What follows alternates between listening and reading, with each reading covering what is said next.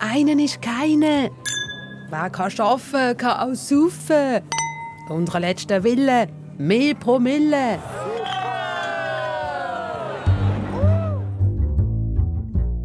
Jo, wer kennt sie nicht? So Trinkspruch.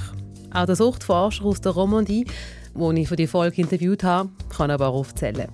Ja, im Französischen sagt man äh, ein Verre pour la route, also noch und, und, und, und noch ein Glas, ein Glas auf die Freundschaft. Wenn so Sprüche fallen, in der Beiz, in der Bar, beim gemütlichen Essen mit Freundinnen, dann kann das lustig sein.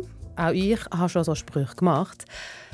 Aber so Sprüche machen es halt auch schwieriger zum Nein sagen. So geht es einmal mehr an. Es ist alles gerade lustig und lässig und wenn ich Nein sage, fühle ich mich als Spielverderberin. Der Druck zum Trinken der ist bei uns in der Gesellschaft groß, sagt der Suchtforscher Gerhard Gmehl. Ja, sicherlich. Der, wie man es so schön nennt, der Peer-Druck, der unter gleichaltrigen oder gleichgesinnten Menschen, ist in der Schweiz sehr hoch. Der Druck aus der Gesellschaft also das Gefühl, bei jeder Gelegenheit Alkohol auftischt wird. Dann gibt es einen Druck aus der Gruppe. Komm, einen nimmst du noch, oder? Und dann gibt es die Macht der Gewohnheit. Eine Stange bestellen, wie man das halt schon immer so gemacht hat in der Beiz. Und schon sind wir zumindest in diesem Input. Es geht um unseren alltäglichen Umgang mit Alkohol. Trinken wir noch oder saufen wir schon? Also trinken wir noch in einem vernünftigen Maß oder übertreiben wir es, so über die Gesellschaft betrachtet? Das ist Input. Ich bin Rina Telli und ich bin ausnahmsweise wieder einmal da. Ich kann die Finger nicht von diesem Input lassen. Ich möchte in dieser Folge über den in Anführungszeichen ganz normalen Alkoholkonsum im Alltag nachdenken. Warum trinken wir? Wann trinken wir? Und haben wir es wirklich im Griff, wie viele von uns meinen? Auch ich. Hallo, liebes Tagebuch. Ich habe eine bisschen tiefe Stimme. Es war nämlich gestern lang und lustig. Also jetzt ist Samstagmorgen, 18.10 Und gestern bin ich so richtig on fire. Ähm, gestern war Freitag, am Abend hatte eine Freundin von mir Geburtstag gehabt. und ähm, ich überlege mal, was ich alles so hatte. Ich habe lange überlegt, ob das, was ich gerade gehört habe, wirklich eine gute Idee ist, ob ich das wirklich will machen und was es dann am Schluss euch bringt, die zuhören. Ich habe lange überlegt und finde, doch, ich mache es. Ich führe ein Tagebuch, ein Audiotagebuch, das ich euch zeige.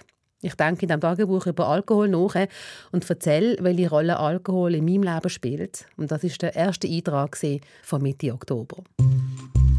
Es hat angefangen mit einem Glas Negroni.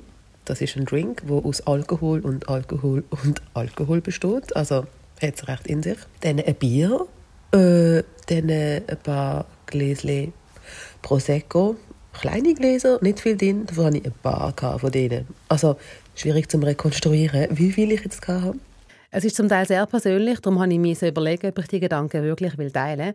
Aber ich denke, dass sich allweil die eine oder der andere wiedererkennt. Also außergewöhnlich und speziell ist mein Trinkverhalten auch wieder nicht. Wenn ich die Daten anschaue, bin ich glaube ziemlich Durchschnitt. Das Schweizerische Gesundheitsobservatorium hat Anfang Monat die neuesten Zahlen publiziert. Resultat? Alles in allem geht der Konsum ab seit über 30 Jahren. Die Bevölkerung trinkt tendenziell seltener Alkohol, dafür mehr aufs Mal, wenn sich eine Gelegenheit bietet. Das fällt auch dem Suchtforscher Gerhard Gmehl auf, der zu Lausanne schafft und lebt. Also mir, mir ist das zum Beispiel total bewusst geworden, als ich hier angekommen bin in der Schweiz da hat doch mittags, fast jeder hat noch ein Glas Wein auf dem Tisch gehabt. Ne? Also die Leute haben sehr häufig sogar zwei, drei Mal am Tag getrunken.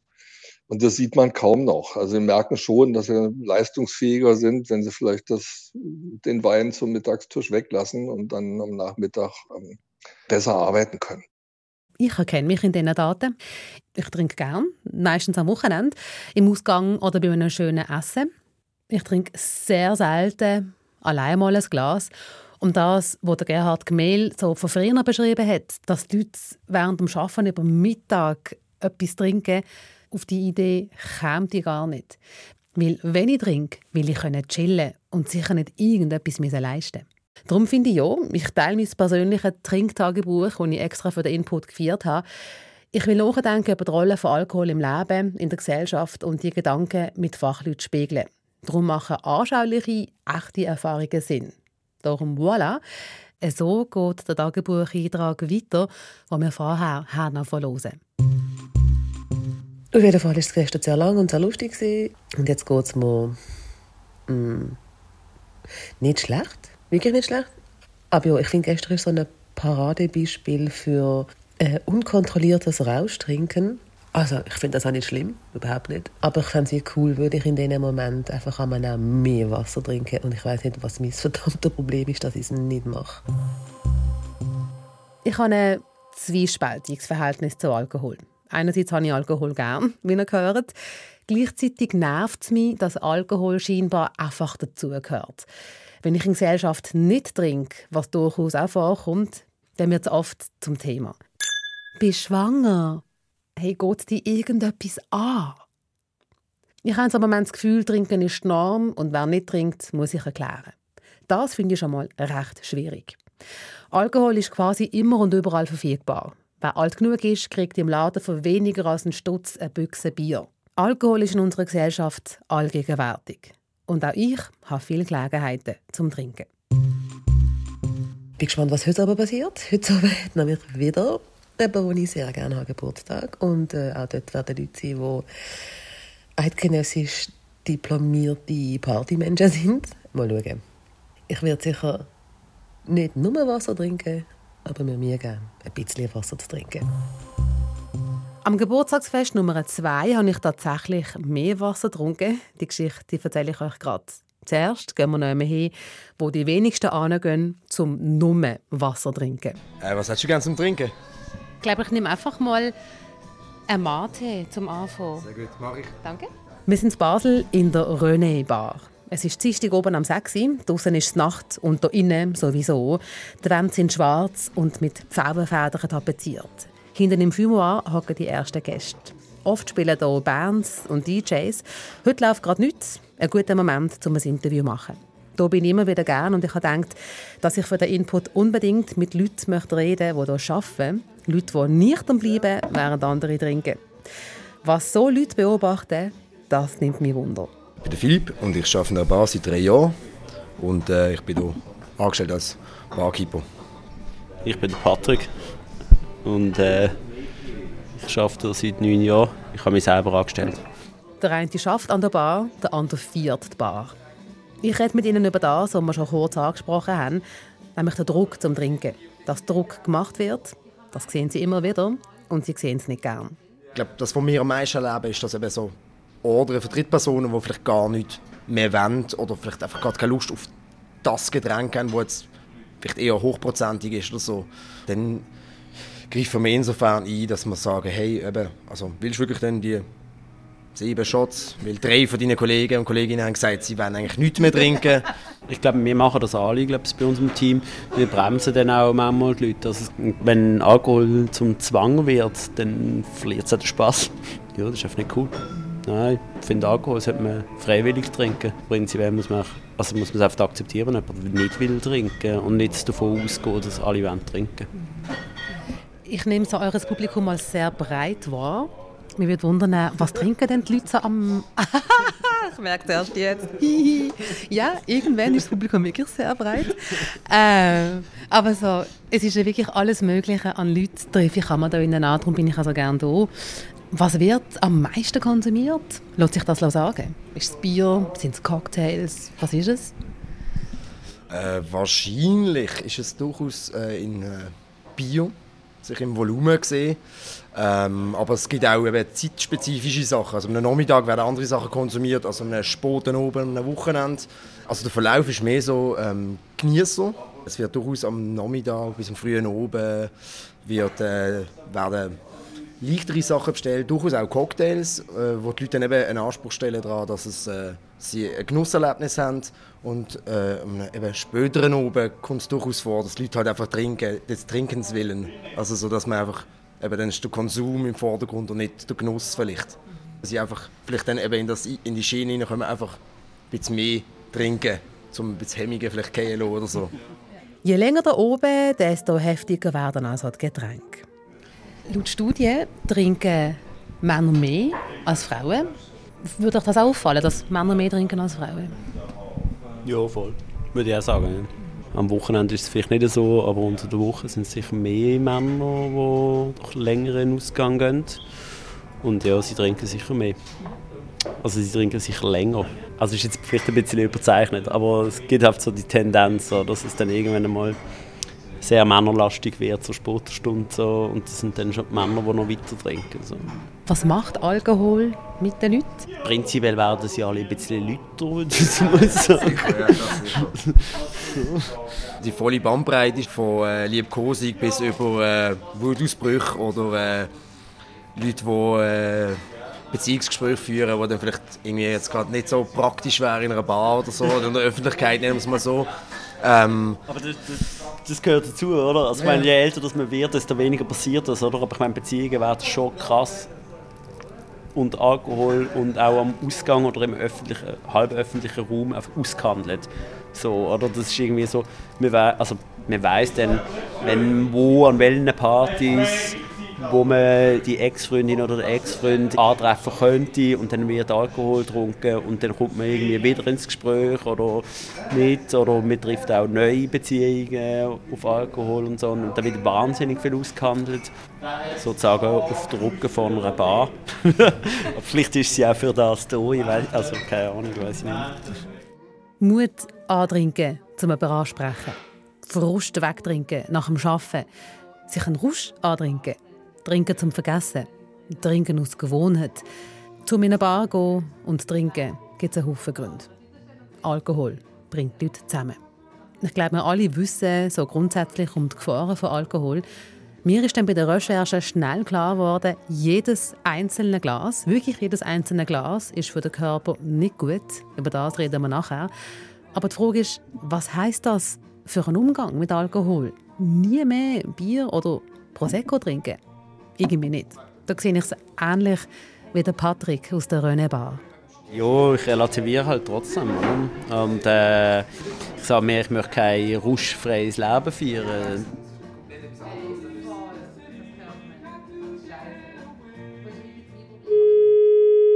Nicht auf den Rausch verzichten, aber gleich verantwortungsvoll trinken. Wie geht das? Um das herauszufinden, rede ich mit verschiedenen Fachleuten. Hallo? Ja, hier ist nochmal Telly. Danke fürs Warten und die ja, Geduld. Sehr gut. Das ist der Gerhard Gmehl. Wir haben ihn am Anfang schon kurz gehört. Der Gerhard Gmehl gehört zu den renommierten Suchtforscher in der Schweiz. Er schafft unter anderem für die Stiftung Sucht Schweiz. Im Gespräch mit ihm wird klar, wir können uns Alkohol weder schönreden noch schön trinken. Es ist immer die Menge. Ne? Also keiner wird irgendwas dagegen haben, wenn sie beim schönen Essen ein Glas Rotwein trinken oder so. Also ich jedenfalls nicht. Ich mache es ja selber. Mhm. Ähm, und natürlich ähm, hilft es auch bei der Geselligkeit. Man ist entspannter, man ist eventuell lustiger. Ja, also es, man kann sicherlich, sicherlich nichts dagegen sagen, mal ab und zu ein Glas Rotwein ähm, mit einem schönen Essen zu trinken oder auch mal in Geselligkeit. Aber es sollte halt dann auch nicht bei den einzelnen Anlässen zu viel werden. Mhm. Sie haben jetzt gesagt, ein Glas Rotwein. Ich kenne niemanden, der das schafft. Die meisten trinken zuerst zum Apero ein Glas Sekt, dann gibt es Weißwein, dann zum Hauptgang Rotwein und dann vielleicht noch einen Digestiv. Meistens läuft es ja so. Ist das zu viel? Ja, das ist, das ist zu viel. Okay. Aber Sie haben gesagt, ein, man, man, man, sagt so vom Rauschtrinken, ähm, Frauen nicht mehr als vier Gläser und Männer nicht mehr fünf Gläser bei jetzt einer Gelegenheit. Ähm, ansonsten gibt es halt schon eine ganze Menge, ganze Menge Effekte. Schauen wir uns die spannenden Zahlen an, die der Suchtforscher gerade genannt hat. Die Zahlen zeigen, dass es Empfehlungen gibt in Sachen Alkohol. Also inzwischen sind die Empfehlungen bei ein Glas pro Tag für Frauen und zwei Gläser pro Männer. Oh, und halt, und halt niemals, niemals mehr als vier oder fünf, also wenn es mal zu einer starken Gelegenheit kommt. Das sind die augenblicklichen Empfehlungen.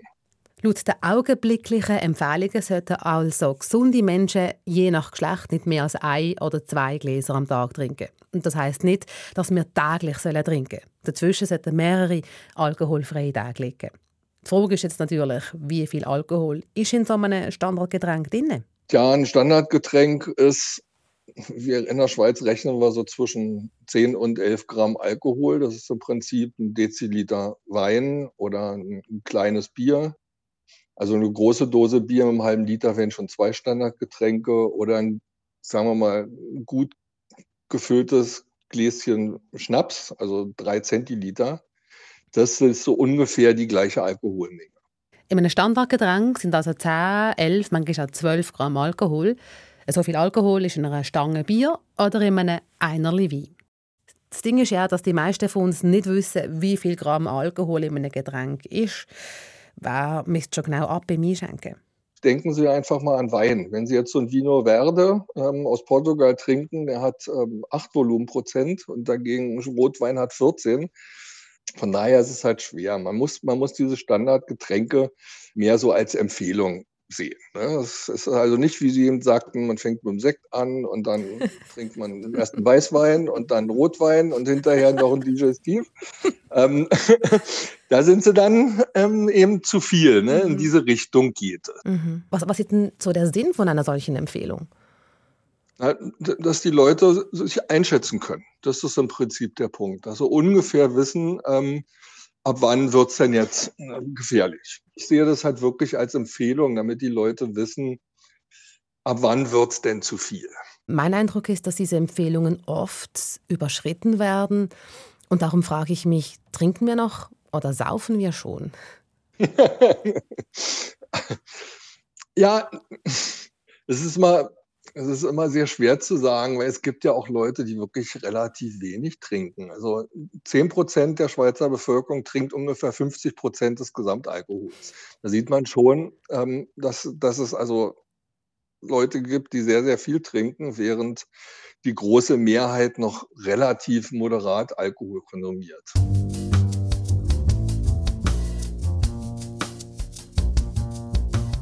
Das ist eine gute und eine schlechte Nachricht. Die schlechte, 10% der Leute trinken die Hälfte vom Alkohol, der in der Schweiz konsumiert wird. Also ein kleiner Teil trinkt die Hälfte. Der Gerhard Gmehl sagt aber auch, dass die meisten von uns moderat trinken. Für mich ist das eine gute Nachricht. Das heißt nicht, dass der Konsum nicht problematisch sein kann. Das sieht man auch an den Empfehlungen. Früher hat es noch geheißen, für Frauen maximal zwei, für Männer maximal drei Gläser am Tag. Heute sind wir ja bei einem respektive zwei Gläser angekommen. Und die Empfehlungen die sind immer strenger geworden, weil aus der Forschung je länger, je klarer geworden ist, wie schädlich Alkohol ist. Ein Hauptfaktor ist Krebs. Ähm, man wusste früher nicht, dass Alkohol tatsächlich krebserzeugend ist. Ja, und, und, die, und das weiß auch die Bevölkerung nicht. Es war kürzlich eine Umfrage vom Bundesamt für Statistik, glaube ich, gemacht. Gesundheit und Health and Lifestyle heißt die, glaube ich. Und da sieht man eben, dass die Leute inzwischen wissen, klar, es schädigt die Leber, man kann eine Leberzirrhose bekommen. Mhm. Aber sie wissen praktisch nicht, dass Alkohol tatsächlich krebserzeugend ist. Also kann man es vergleichen wie mit Zigaretten? Ja, Zigaretten sind noch schlimmer. Mhm. Aber, ähm, und betreffen halt ja in, in, der Regel die Lunge, ne? während das eben beim Alkohol sind es halt ähm, vom Mundkrebs über einen Darmkrebs, über einen Brustkrebs bei Frauen ähm, doch sehr viele verschiedene ähm, Regionen, in denen der Krebs ausbrechen kann. Interessant finde ich, was Sie sagen, dass es halt auch wirklich verschiedene Regionen betreffen kann, was, was Krebs angeht. Warum ist das so? Tja, das hängt halt damit zusammen, dass zum einen Ethanol krebserzeugend ist, aber zum anderen auch das Abbau- oder Umbauprodukt in der Leber was den schwierigen Namen Acetaldehyd heißt, halt sehr, sehr stark krebserzeugend. Und das verteilt sich halt über die Blutlaufbahn bis ins Gehirn, überall hin. Ne? Der Gerhard Gmehl sagt mir eine Zahl, um das Risiko von Krebs durch Alkohol besser zu verstehen. Ein Glas Alkohol am Tag erhöht das Risiko für Brustkrebs um 10 Prozent. Wenn man sich jetzt an diese Standardgetränke halten würde, an diese Empfehlungen, wenn man nach diesen Regeln trinkt, kann man dann das Risiko auf Null senken, dass der Alkohol dann Krebs auslösen könnte bei einem? Also auf Null können Sie es nur senken, wenn Sie gar keinen Alkohol trinken. Da eben Alkohol krebserzeugend ist, hilft nur keinen Alkohol zu trinken, um das Risiko ganz auszuschließen. Das ist aber relativ gering bei geringen Mengen. Das mit dem Krebs habe ich also auch nicht gewusst, schon gar nicht, dass Alkohol so viele verschiedene Krebs auslösen kann. Ich will jetzt nicht vertieft auf Krebs eingehen, das war nochmal eine eigene Folge. Mit all dem Wissen äh, rund um Alkohol im Kopf, können Sie ein Glas Wein noch genießen? Ja, leider. Auch zwei. ja. Obwohl ich eher Biertrinker bin. Ein Fachmann geht es also wie mir und vielleicht auch euch. Mir ist aber letztes Jahr an einem Fest etwas aufgefallen. Es war schon wieder ein Geburtstag. Es gibt einen super einfachen, effizienten Kniff, um mehr Wasser zu trinken. Hallo liebes Tagebuch, es ist Sonntag. Ich war gestern schon wieder an einem Geburtstagsfest. Ähm, was habe ich getrunken? Ich habe zwei Campari Soda in der Fini. Ich habe die selber gemischt. Und man staune, ganz viel Wasser. Ich habe wirklich extrem viel Wasser getrunken.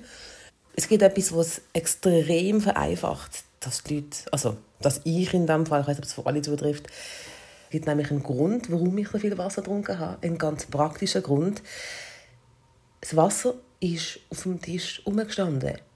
Also ihr kennt es vielleicht auch, es gibt die Fest, ähm, da steht dann irgendwie, keine Ahnung, Wein auf dem Tisch oder Bier oder Prosecco, aber kein Wasser oder Cola oder was auch sonst immer. Also man könnte schon haben, aber dann muss man halt irgendwie fragen und sich das organisieren oder es steht halt auf dem Tisch. Und gestern hat es alles Mögliche gehabt zum Trinken, weil die Person ist 40 geworden, aber halt neben Alkohol auch Wasser, Apfelsaft, Cola, was auch immer. Und ähm, das führt dann halt dazu, dass es easy verfügbar ist. Also habe ich auch easy viel mehr getrunken. Wasser ist Leben. so einfach kann es also sein, anstellen, dass die Leute tatsächlich Wasser trinken. Das funktioniert so lange gut, bis irgendjemand um die Ecke kommt und einem ungefragtes Glas anstellt. Das ist mir eine Woche später passiert. Es ist Montag, 23.46 Uhr. Ich bin schon wieder an meinem Geburtstag. Und ich habe zum Anstoßen ein Gläschen genommen, weil irgendwie sie, glaube sonst ein bisschen enttäuscht, also nicht enttäuscht, aber sie hat halt Lust gehabt zum Anstoßen und dann habe ich wieso nicht wollen. Ihre die Freude nehmen. Genau. Und da wären wir wieder beim Thema Druck. Auch wenn es oft nicht bös gemeint ist, stiftet solcher Druck zum Trinken an. Auch wenn man eigentlich gar nicht hätte trinken Es gibt noch andere Gründe zum mehr trinken, als eigentlich gut wäre. Zum Beispiel, wenn die Hemmungen verloren gehen. Das ist mir nach dem Interview in der Bar passiert. Die Geschichte geht so.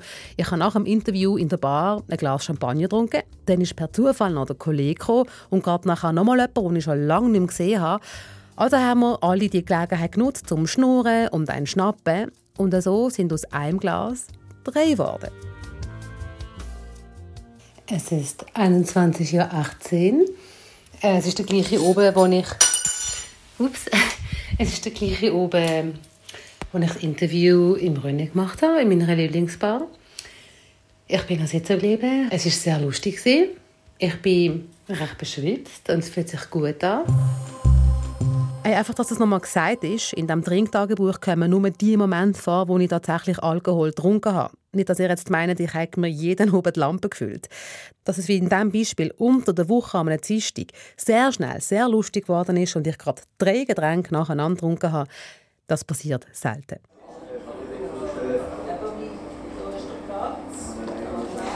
Am Tag nach dem Interview in der Bar bin ich in einem Kaffee. Es ist nach der 10 Uhr am Morgen und ich bin hier für das nächste Interview. Hallo. Guten Abend, Vogel. Freut mich sehr, ja. Cool. Marc Vogel, wir sind rausgezögert, weil es drinnen zwar sehr gemütlich und warm ist, aber auch recht laut. Und da können wir einfach ruhiger reden auf dem schönen Andreasplatz. Mit dem Marc Vogel will ich über ganz konkrete Sachen reden, die wir anders machen können, um bewusster zu trinken. Auch schon allein von Berufswegen, was es braucht für einen kontrollierten Konsum. Ich bin der Chefarzt äh, vom Zentrum für Abhängigkeitserkrankungen an den universitären psychiatrischen Kliniken in Basel. Wenn ich so anschaue, äh, was die Empfehlungen sind, dann ist das bei gesunden Menschen je nach Geschlecht ein bis zwei Gläser am Tag, nicht mehr. Und ich frage mich, die, die mehr trinken, haben die ein Problem? Nicht notwendigerweise. Ähm, nicht jeder Mensch, der potenziell schädliche Verhaltensweisen an den Tag legt, hat ja ein Problem. Ähm, aber man muss sich im Klaren sein, wenn man Alkohol trinkt, und da sind die Empfehlungen eigentlich nicht ganz genau, wenn man Alkohol trinkt, jede, jedes bisschen Alkohol ist äh, für den Körper schädlich und steigert das Risiko, ähm, auch Folgeerkrankungen zu entwickeln. Also diese Empfehlungen sind pragmatisch, ähm, sie sind vielleicht auch insofern gut, weil ähm, ein Glas Wein oder äh, ein Glas Sekt ähm, auch gut tun kann oder ein Glas Bier. Es kann für die Seele gut tun, es kann einem Freude machen, es hat auch angenehme Effekte. Aber für den Körper an sich ist auch die Empfehlung, sind eigentlich schon zu viel. Alkohol kann für unseren Körper zum Problem werden und für die Leute um uns herum. Zum Beispiel jede zweite Gewalttat in der Schweiz passiert unter Alkoholeinfluss. Ähm, man kann, man kann sich auch sagen, so die, die, die äh, Kollateralschäden vom Alkohol ähm, sind dadurch auch hoch, wenn man betrunken Auto fährt. Ähm, dann man einen Unfall hat, äh, da kommen vier Leute vielleicht zu Tode, wenn man von der Disco nach Hause fährt, dann ist das ein immenser Schaden. Und ähm, insofern haben wir als Gesellschaft schon ein Problem, dass der Alkohol so reinge wie sagt man reingezogen ist in unsere Kultur und so selbstverständlich ist. Das ist etwas, wo mir recht erschreckt, die Zahl. Jede zweite Gewalttat in der Schweiz, da ist Alkohol im Spiel. Ähm, für mich als Laie tönt das einfach nach wahnsinnig brutal viel. Das ist brutal viel, ja. Und Alkohol senkt eben die Hemmschwelle.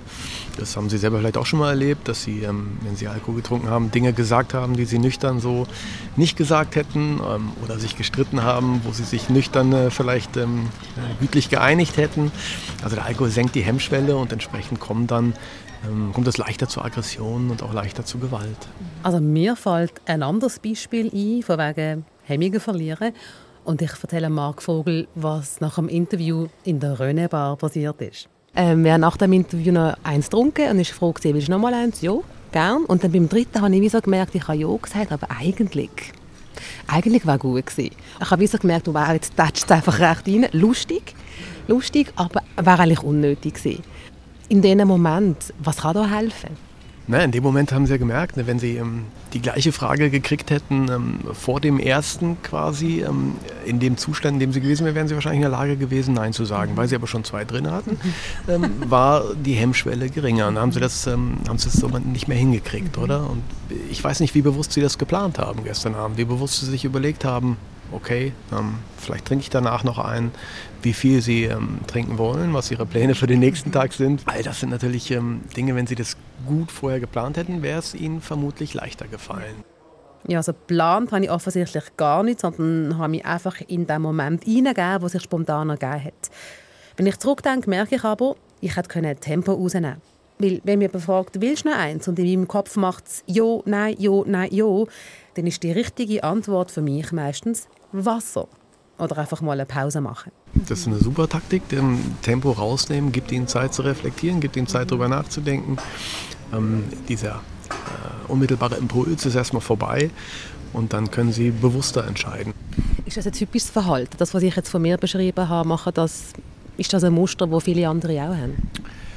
Sie meinen jetzt, dass man, dass man ähm, Ja sagt, obwohl man eigentlich gar nicht. Ja, äh, noch man ist so drinnen und es läuft gerade und es ist lustig. Ja, logisch. Das ist absolut typisch, wie Sie es beschreiben. Und insofern finde ich die Idee, ähm, das zu entschleunigen, ist, äh, ist, eine, ist eine gute. Das raus, was rauszunehmen, ein bisschen Tempo rauszunehmen oder vielleicht auch vorher anzukündigen: Hör zu, ich äh, trinke heute nur äh, ein Glas Sekt, ähm, mehr will ich nicht. Fertig. Wasser trinken, da kennen wir alle, aber das mit dem Tempo rausnehmen, das merke ich mir. Mir nimmt Wunder, ob er Empfehlungen hat zu den Empfehlungen zum Alkoholkonsum, die alltagstauglich sind. Die allermeisten Menschen in der Schweiz trinken hm, so Alkohol, dass der Schaden ähm, überschaubar ist ähm, und das Risiko überschaubar ist und äh, dass es für sie stimmt. Ja. Und dann haben wir natürlich einen Teil, die, die abhängig konsumieren, die ein großes Problem haben, aber der allergrößte Teil hat tatsächlich Konsumkompetenz entwickelt, so nennen wir das. Das Zauberwort heißt also Konsumkompetenz. Das heißt, sie sind in der Lage, ähm, Nutzen und Risiko abzuwägen, wenn sie trinken. Und das ist, glaube ich, äh, das Entscheidende, was, was wir als Gesellschaft auch äh, versuchen müssen zu erreichen, auch für uns selbst, dass wir bewusst konsumieren, dass wir uns bewusst entscheiden, auf bestimmte Arten und Weisen und bewusste Mengen zu konsumieren, die eben dieses ähm, Nutzen-Risiko-Verhältnis in, in einer guten Balance halten. Können Sie ein Beispiel machen für Konsumkompetenz, für ein gutes Beispiel? Nehmen wir den Alkohol, wäre sich zu überlegen, wenn ich in den Ausgang gehe, was will ich trinken, welches, welches Getränk will ich äh, zu mir nehmen, ähm, wie viel davon will ich trinken. Ähm, dass man sich auch vielleicht, ähm, kann sich auch eine Range zurechtlegen, in der man sich bewegen will, dass man äh, auch andere Dinge vielleicht zwischendurch trinkt, dass man sich auch überlegt und hinterfragt, ob man in den gleichen Situationen immer Alkohol trinkt. Ne? Also zum Beispiel, nehmen wir, Sie laden Freunde ein, es gibt äh, erstmal ein Apro, dann ein Gläschen Wein zum Essen und so weiter und so fort. Ähm, Mache ich das immer auf die Art und Weise? Ist das immer gleich? Ist das ein Muster, was ich mir angewöhne? Und dann sollte man so ein Muster auch mal bewusst aufbrechen und bewusst anders machen. Bewusst äh, Pausen einlegen oder bewusst ähm, zum Abendessen halt was nicht Alkoholisches trinken. Schwierig wird, wenn Alkohol zu einem festgefahrenen Muster wird.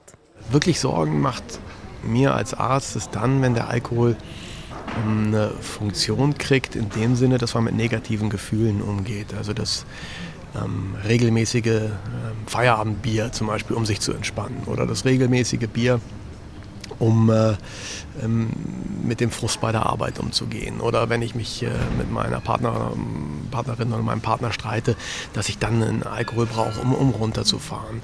Oder dass ich innerlich unruhig bin und Ängste habe und den Alkohol brauche, um mich zu entspannen. Das sind Dinge, bei denen ich als Arzt wirklich hellhörig werde, weil der, Arzt, der Alkohol dann so eine Funktion auch der, der Selbstbehandlung bekommt. Oder? Und dann wird es auch wirklich gefährlich, ähm, weil viele der Menschen, die dann so aus diesen Gründen trinken, dann auch später eine Abhängigkeit entwickeln. Konsumkompetenz ist also das Zauberwort. Viele von uns haben es, sagt der Suchtmediziner, auch wenn das Wort vielleicht nicht geläufig ist. Ich höre zum ersten Mal von Konsumkompetenz. Und ich denke, dass auch ich Konsumkompetenz habe. Beispiel, ein Feierabendbier gibt es bei mir selten, weil ich nicht jeden Tag will trinken und auch nur Lust habe, zum jeden Tag zu trinken. Oder ich mache immer so alkoholfreie Phasen. Ihr habt das vielleicht auch schon gemacht. Ist etwas recht beliebtes. Bestimmte Monate sind ja prädestiniert wie der Sober October oder der Dry January. Konsumkompetenz. Das gefällt mir. Und ich merke, dass es etwas ist, was ich nicht nur allein mit mir will aushandeln will, sondern auch mit den Menschen um mich herum. Die Menschen, die mit mir anstoßen und mit mir trinken. Reden wir eigentlich über die Art und Weise, wie und warum wir trinken? Das ist mir irgendwie noch wichtig. Es wäre hilfreich, das zum Thema zu machen. Ähm, dass wir es in der Freundschaft zum Beispiel ansprechen, hey, äh, wie, wie machen wir das heute Abend äh, mit dem Alkohol? Hast du dir mal überlegt? Wir trinken immer äh, das Apero und dann das. Komm, wir machen heute mal bewusst einen Abend mal ohne Alkohol. Ich glaube, das wäre, wäre sehr hilfreich, wenn wir das ähm, auch in diesem Sinne untereinander diskutieren würden. Ja? Konsumkompetenz heißt je nachdem auch, das eigene Verhalten ändern. Das ist bekanntlich nicht einfach, aber nicht unmöglich. Ich denke, wenn man sein Verhalten ändern möchte, dann ist der erste Schritt, dass man sich bewusst macht, so wie Sie das jetzt auch machen im Rahmen Ihrer Reportage. Sie machen sich sehr bewusst, wie trinke ich Alkohol, wie, in welchen Situationen trinke ich Alkohol. Das hilft, das hilft sich zu hinterfragen und das gibt Ihnen auch Gelegenheit, an bestimmten äh, Punkten zu intervenieren und zu überlegen, wie kann ich, ähm, wie kann ich anders einen Tag gestalten zum Beispiel oder wie kann ich den Abend anders gestalten, wie kann ich bewusst Kleinigkeiten ändern. Also es ist wichtig zu planen. Und das Bewusstmachen ist der erste Schritt auf dem Weg zur Planung, dass man sich Alternativen überlegt, alternative Getränke, alternative Verhandlungsweisen, ähm, alternative Orte, auch äh, alternative Aktivitäten. Also dass man wirklich bewusst plant. Aber der erste Schritt ist, sich klar machen, hey, heute Abend ist die und die Situation, da passiert normalerweise ähm, dieses und jenes und ich möchte das heute Abend bewusst anders machen. Trinken wir noch oder saufen wir schon, habe ich am Anfang gefragt. Und jetzt am Schluss nehme ich von den beiden Experten mit, dass die meisten von uns trinken und nicht saufen, auch wenn es manchmal mehr wird als geplant oder als gut wäre. Und ich merke, was das kleine Experiment mit dem Audiotagebuch mit mir gemacht hat. Es ist wirklich, wie der Mediziner gesagt hat, eine bewusste Auseinandersetzung mit dem eigenen Verhalten. Warum trinke ich? Wann trinke ich? Diese Reflexion, die hat mir gut getan. Ich weiß jetzt, dass ich meine Wochenende, dass ich meine Üben kann planen kann, wenn ich will. Aber ich werde sicher auch wieder mal über die Stränge schlagen. Wie macht ihr das? Gerade jetzt in der Vorweihnachtszeit gibt es wieder x Gelegenheiten zum Trinken oder zum voll einen reinsaufen oder zum Genießen oder auch zum Verzichten, wenn man keine Lust hat. Wie macht ihr das? Wir nehmen eure Gedankenwunder Und natürlich könnt ihr mir auch sonst Sachen mitteilen, die nach beim Losen durch den Kopf sind. Ihr erreicht mich unter input.srf.ch. Das war es für einen Moment. Ich sage Tschüss zusammen, danke fürs Zuhören. Schön, sind ihr bis zum Schluss dranbleiben. Wobei, ganz fertig sind wir nicht. Ich gebe noch einen kurzen Ausblick auf den nächsten Input. Nächste Woche setzt sich Anna Kreidler mit ihrem Wunsch nach den eigenen vier Wänden auseinander und redet mit ExpertInnen darüber, was man machen kann, wenn der Traum vom Eigenheim nicht realistisch ist. Input.